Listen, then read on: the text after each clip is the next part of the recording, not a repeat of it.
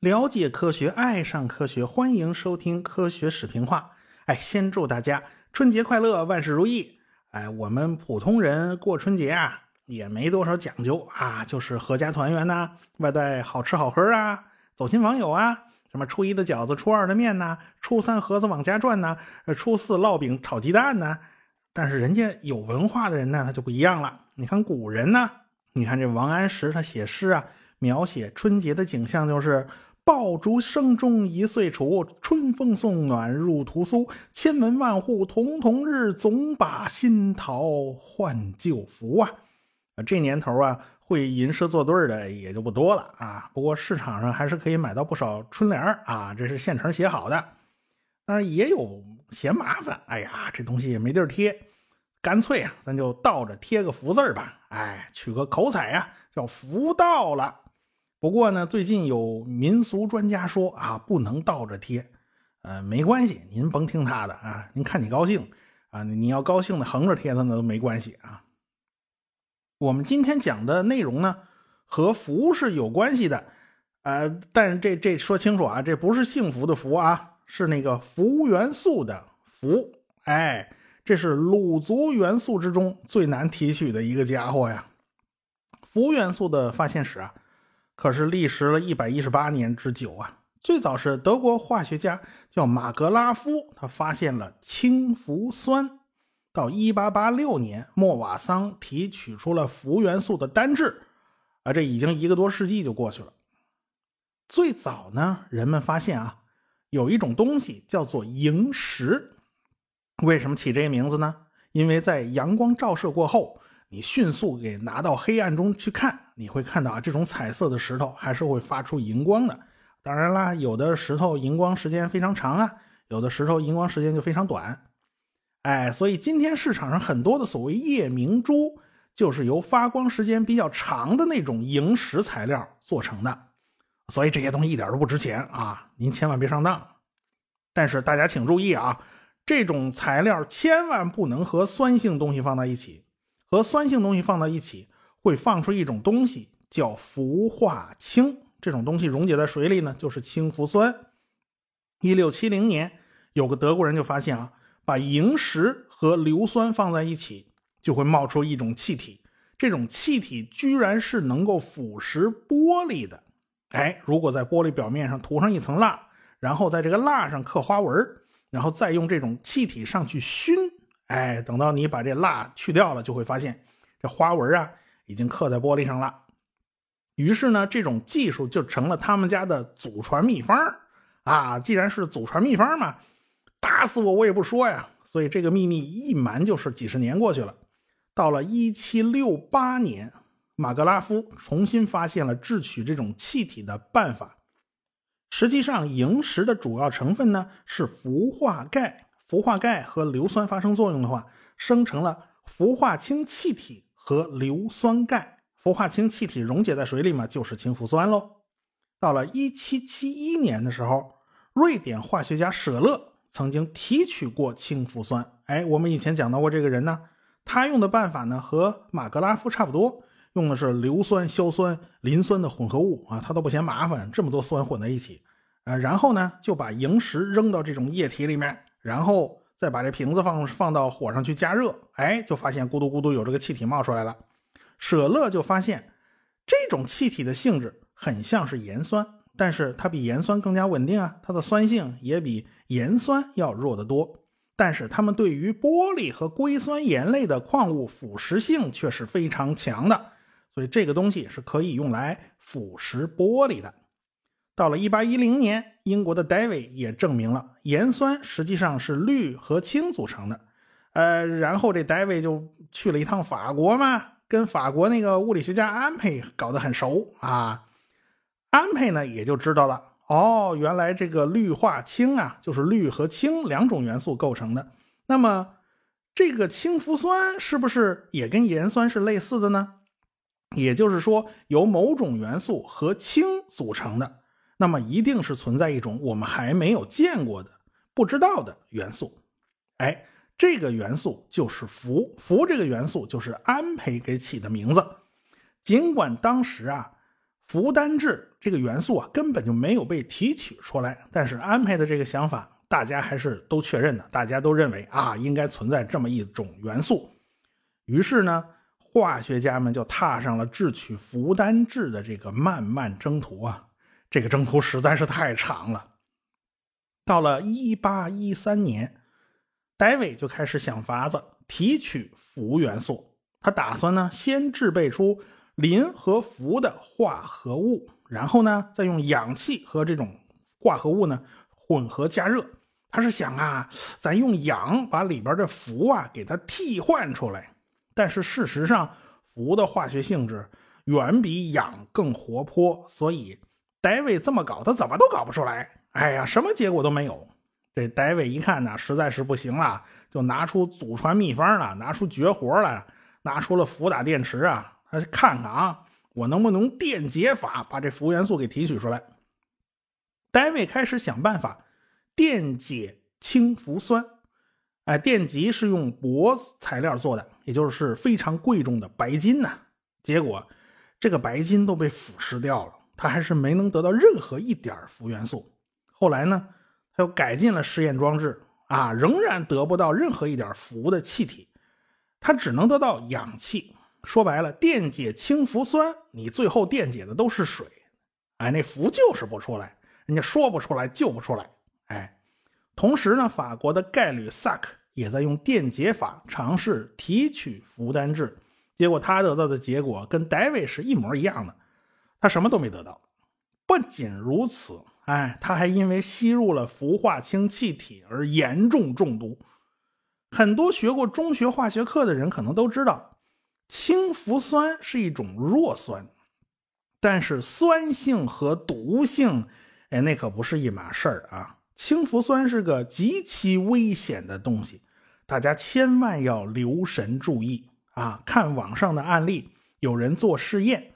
不小心手上撒了一点氢氟酸，开始呢他也没在意，因为呢并不是很疼，但是后来就越来越疼，越来越疼，简直痛入骨髓呀！后来去医院看的时候已经晚了，皮肤和指甲都已经变黑，慢慢的皮肤变硬，最后脱落，直到下面长出新皮，这个过程啊是极其痛苦的。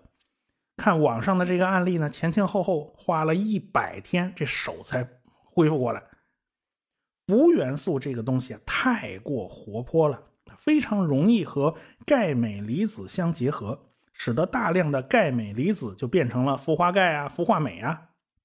一九九四年，澳大利亚的一个家伙把一百毫升百分之七十的氢氟酸撒到了右裤腿上，他立刻拉出消防水龙头狂冲啊，最后他还整个人都跳进游泳池里面，但是也没用。最后，他的右腿截肢了，截肢了也没能把他这条命保住。两个礼拜以后，他还是死了。浓度低的氢氟酸呢，往往你撒上手沾上的时候，它没什么感觉，也不太疼。但是过了二十四小时，你会有感觉的。所以到那个时候才引起警觉的时候，就已经晚了。所以一旦沾染上氢氟酸，千万不能迟疑，直接找到当地的化工职业病防治机构。哎，他们有经验，很多大医院都难以处置这样的情况，因为他们根本就没碰到过。所以，我们都要讲清楚，十九世纪初那些个化学家呀，简直像猫有九条命一样。如果不是命大，如果不是运气好的话，根本就活不下来。即便是幸运儿，他们的寿命往往也不太长啊。戴维活了五十一岁，舍勒只有四十四岁啊。到了一八三四年。戴维的学生法拉第开始继续向着制取氟单质的方向冲击，啊，最后他都没有成功啊！不管用什么办法，你无论是电解干燥的或者熔融的氟化物都不行，啊，你把它烧化了都不带顶用的。到了1836年，苏格兰化学家诺克斯兄弟开始用氯气处理干燥的氟化汞，他们把一片金箔。放进了玻璃仪器的顶部，最后得到的试验结果呢，就是得到了氯化汞的结晶，但是金子变成了氟化金，金子那是多稳定的元素啊！这家伙简直有点刀枪不入的意思，但是仍然顶不住氟元素的活泼特性。但是这俩兄弟推断呢，肯定是在这个反应过程中产生了氟单质，但是这个氟单质马上又和其他的东西产生了化学反应，因此他俩怎么地都收集不到这个氟单质。为了制取这个氟单质。这兄弟俩是严重中毒，几乎把命搭上，休养了三年才缓过这条命来。但是他们的实验指明了一条路，那就是氟单质是可以被制取出来的。后来，比利时的化学家叫鲁耶特，他继续了这兄弟俩的实验。他是长期从事这种研究啊，所以他中毒就比较深。最后，这位是把命搭上了。把命搭上的不仅仅是他呀，还有法国化学家叫尼克雷呀。所以啊，为了制取这个氟单质，是付出了非常大代价的。到了1854年，法国化学家叫弗雷米开始用电解法来电解氟化钙呀、氟化钾呀、氟化银呐。哎，需要把这些东西呢全都烧到熔融状态再来电解。这样的话呢，完全没有水的参与。在阴极上，他们收集到了金属。比如说金属钙呀、金属钾呀，还有银子，他们都收集到了。按理说，在阳极上应该能产生氟单质，但是阳极上啊冒出了极少量的气泡，很快产生的这些气泡就和铂座的电极呀结合到一块了。说白了，就是把铂座的电极都给腐蚀了。看来啊，就连白金都顶不住氟元素的这个腐蚀性。后来他兜兜转转呢，不得不又兜回去了。他想办法开始电解氟化氢，但是氟化氢根本就不导电，所以他一点办法都没有。假如是电解氟化氢的水溶液，最后会产生氧气，说白了就是电解水，那个氟元素死活的都不出来。到了1869年，英国人格尔也是用电解法分解氟化氢，结果发生了爆炸。那这个过程中显然是产生了极少量的氟单质，但是这个氟元素实在是太活泼了，它在冷暗处碰上那氢气气泡啊，都会引起爆炸的啊！这爆炸就这么来的。最终提取出氟单质的是弗雷米的学生莫瓦桑。哎，我们发现啊，莫瓦桑的这个经历和法拉第非常相似。他1852年9月28号出生在巴黎。啊，他也曾经在公立中学上过学，后来因为家里太穷了，没办法呀，只好中途辍学了。所以他十八岁就在巴黎的一家药房做学徒。他也非常喜欢去听科学家的演讲，一来二去呢，就认识了当时法国自然博物馆的馆长、工艺学院的教授弗雷米。哎，人家弗雷米一看啊，这孩子挺聪明的，挺好学，于是就收他当了学生。在法国呢，当时研究有机化学的人非常多。哎，你研究什么染料啊？研究化肥呀，多半跟有机化学是有关系的。研究无机的人呢，反倒是少数。这个莫瓦桑决定就在无机化学方面下功夫，可能是受到了老师弗雷米的影响。这个莫瓦桑对氟单质的提取非常非常感兴趣。哎，这是一个世纪难题呀！莫瓦桑要做的第一件事儿。就是总结过去七十多年来的经验和教训呢，失败是太多太多次了，而且付出的代价也太大。那好几个科学家为这个把命都丢了嘛。实践证明，电解氟化物的水溶液是行不通的，这个氟元素死活就留在溶液里，它都不出来。那么就要电解熔融的氟化物才行。在高温下，氟化物对电解槽啊、什么电极材料啊。会产生强烈的腐蚀性，即便你产生了极少量的氟单质，你也没有办法把它们收集起来。在无水液态的氟化氢呢，它又不导电啊，也没有办法电解，因此呢，这是个非常头疼的问题。氟元素的化学性质太活泼了，除了电流啊，没有别的办法把它拽出来。但是往往弄出来的瞬间。氟元素就和别的东西发生反应，然后就不见了。莫瓦桑就发现，氟化砷是一种液态的物质，但是这种物质啊，它是有剧毒的。砷的化合物往往都有剧毒，比如说著名的砒霜，那就是三氧化二砷啊。这个东西在低温的情况下是液态的，假如温度很低，分解出来的氟单质就不太容易和电极以及电解槽发生化学反应，所以氟化砷是一个非常好的材料。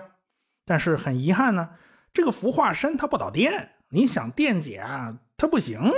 需要往里面加入微量的氟化钾，使得液体能够导电。哎，莫瓦桑就开始电解这个氟化砷，电极上的确是有小气泡冒出来，但是很快阴极表面就覆盖了一层被电解出来的砷元素。砷元素本身是不导电的，它是非金属啊，所以它把这个电极全部覆盖了以后，整个电解反应也就停了。这个莫瓦桑做了很多次试验，效果都不太理想，就卡在这个问题上。在他试验期间呢，他是有四次中毒而晕倒啊，所以这个莫瓦桑真是够拼的，连命都不要了。看来呢，氟化砷这条路子是不行的，于是莫瓦桑就转向了氟化氢。但是这个氟化氢你怎么给它电解开呢？哎，在温度比较低的情况下呢，氟化氢是液体，但是。氟化氢是不导电的啊！你想电解那够呛，只能加入一点点的氟氢化钾。这一次在电解的阴极上聚集了非常多的氢气，说明电解是生效的。但是在阳极上却没有发现氟单质的气泡冒出来，这莫瓦桑差点连哭的心都有了。这个氟元素怎么这么难搞啊？后来他就发现。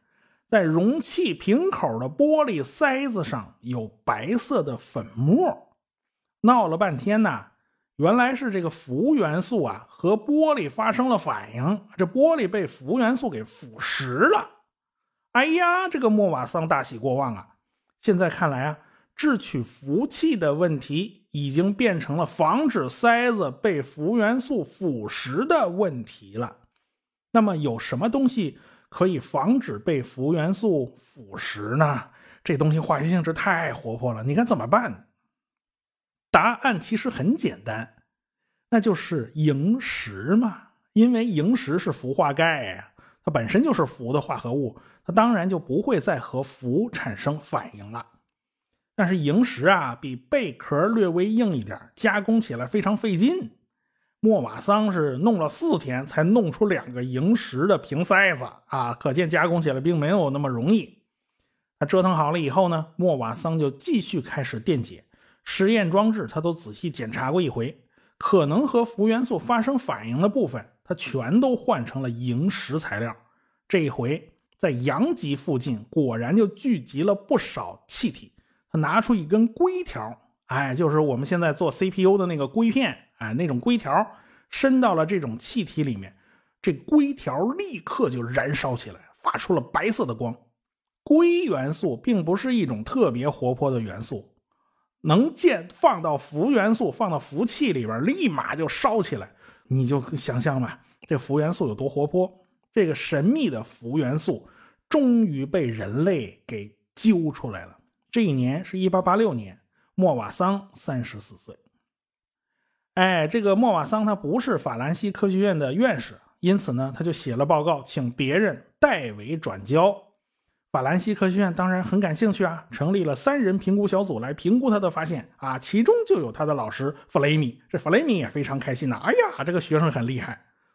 后来呢，他们向法兰西科学院做公开演示，呃，演示的时候，那莫瓦桑玩砸了啊，他怎么电解都不往出冒气儿。他仔细检查了半天，发现他没往里头放那个氟氢化钾。哎，他放了一点以后呢，实验就获得了成功。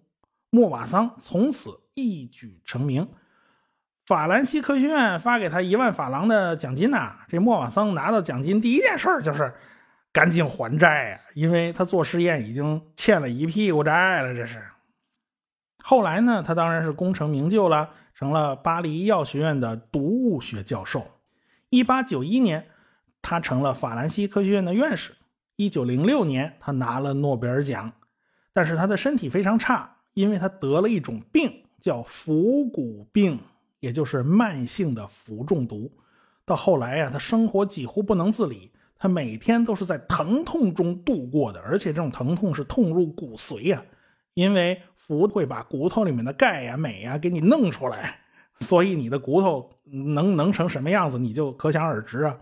所以五十五岁，这个莫瓦桑就去世了。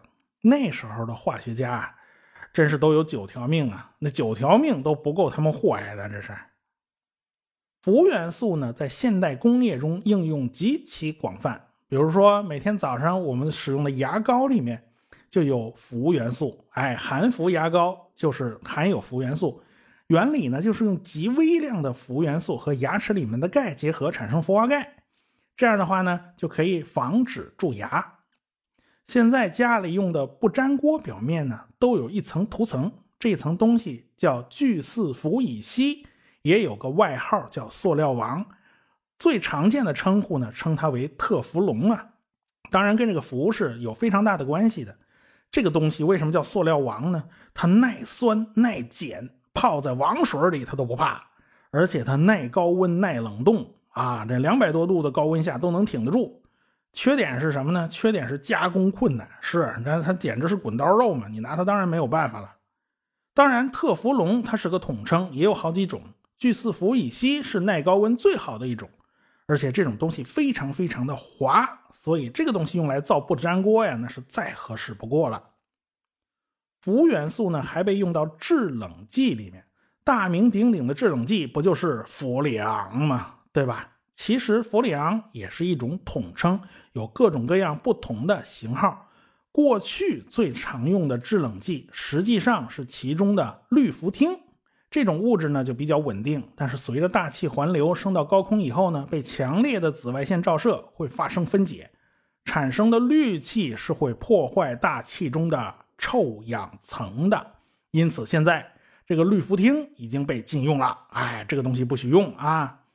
氯氟烃的发明人是美国的化学家，叫小托马斯·米基利，他也是含铅汽油的发明人。很不幸，他的发明成果他老是跟环境污染的密切相关，所以这个人就非常悲催。铅污染他难辞其咎啊，但是氯氟烃破坏大气臭氧层，哎，这他是真不知道啊，那谁能往那儿想啊？毕竟这东西的危害啊，要过几十年才能显露出来。现在常用的制冷剂呢，已经不再是氯氟烃了，而是氢氯碳化合物。它降解呢，要比氯氟烃快了不少。氯氟烃呢，一百多年才降解，这个氢氯碳化合物呢，只要几十年就够了。啊，听起来几十年还是太长了。现在呢，还研究出了更好的东西，叫氢氟烯烃。这种东西降解呢，只要几周就够了。但是，即便这些个制冷剂不再破坏臭氧层了，它们还是非常强烈的温室气体啊！它们的温室效应非常显著，氟利昂可以达到二氧化碳的一千倍以上，六氟化硫这种东西更厉害，它的温室效应能达到二氧化碳的两万倍。哎，这个温室气体这个问题仍然还没有解决。顺便我们再说一句啊，氟元素在核工业方面也是非常有用的。为什么呢？六氟化铀加加热很容易就变成气态了。利用这种六氟化铀的气体，我们可以想办法分离出铀二三五和铀二三八。所以在核工业提取核燃料上，它有着非常大的作用。呃，有关氟元素的内容呢，我们也就讲到这儿了。啊，这几集啊，这个歪楼歪的比较厉害。下次呢，我们书归正传。最后呢，再一次祝大家春节快乐，狗年旺旺。我们下次再见。我是刘敬正，我是汪杰，我是吴黎明，我是王木头，我是旭东，我是卓老板。我们是科学声音。